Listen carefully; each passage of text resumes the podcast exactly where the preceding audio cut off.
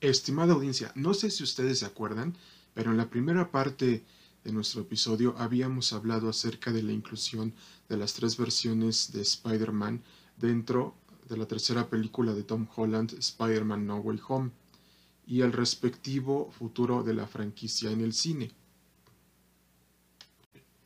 Mis queridos radioyentes, a lo mejor ustedes habrán escuchado hablar acerca del Spider-Verse, pero ustedes se preguntarán, a ver, Cine y Entretenimiento, ¿nos puedes explicar qué es el Spider-Verse o Spider-Verse en español? La respuesta es sencilla.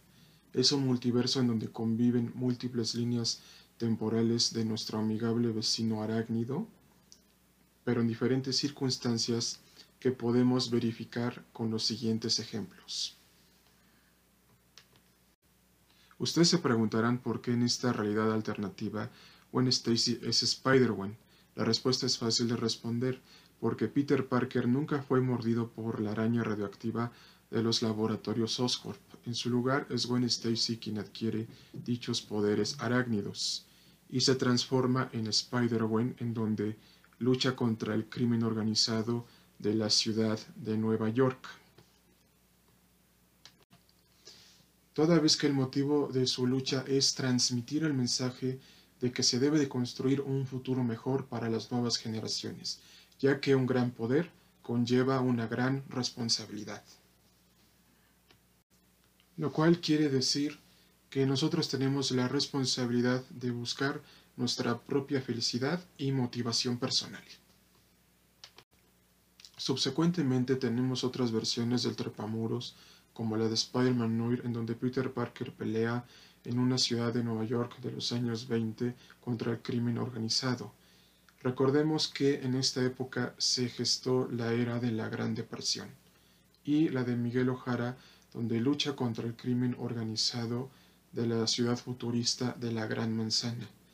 Y es aquí, en este punto, que todas estas versiones multiversales del hombre araña buscan dar un mensaje claro y concreto de que el crimen organizado debe de ser erradicado de la sociedad humana, porque si una sociedad tiene valores y educación, puede vencer al crimen en base a esas armas que la sociedad nos da a nosotros como ciudadanos e individuos. Y, por lo tanto, esto es lo que transmiten las creaciones de Stan Lee y de Steve Ditko para crear un mundo mejor para las nuevas generaciones. Es en este punto, mis queridos radioescuchas, que tenemos una infinidad de multiversos arácnidos que pueden ser explorados dentro de las próximas cintas de Sony y de Marvel Studios.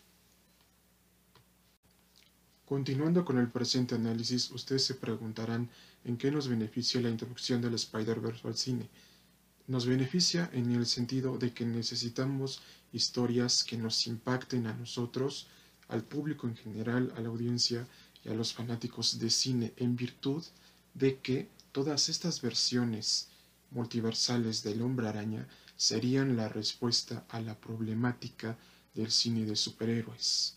Porque si saben adaptar bien todas estas historias, tenemos como consecuencia positiva que tanto Sony Pictures como Marvel Studios sigan haciendo este tipo de cintas para que el género de superhéroes dentro del séptimo arte siga vivo durante los próximos años.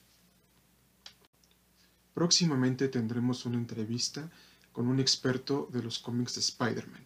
Espérenla pronto y se sorprenderán.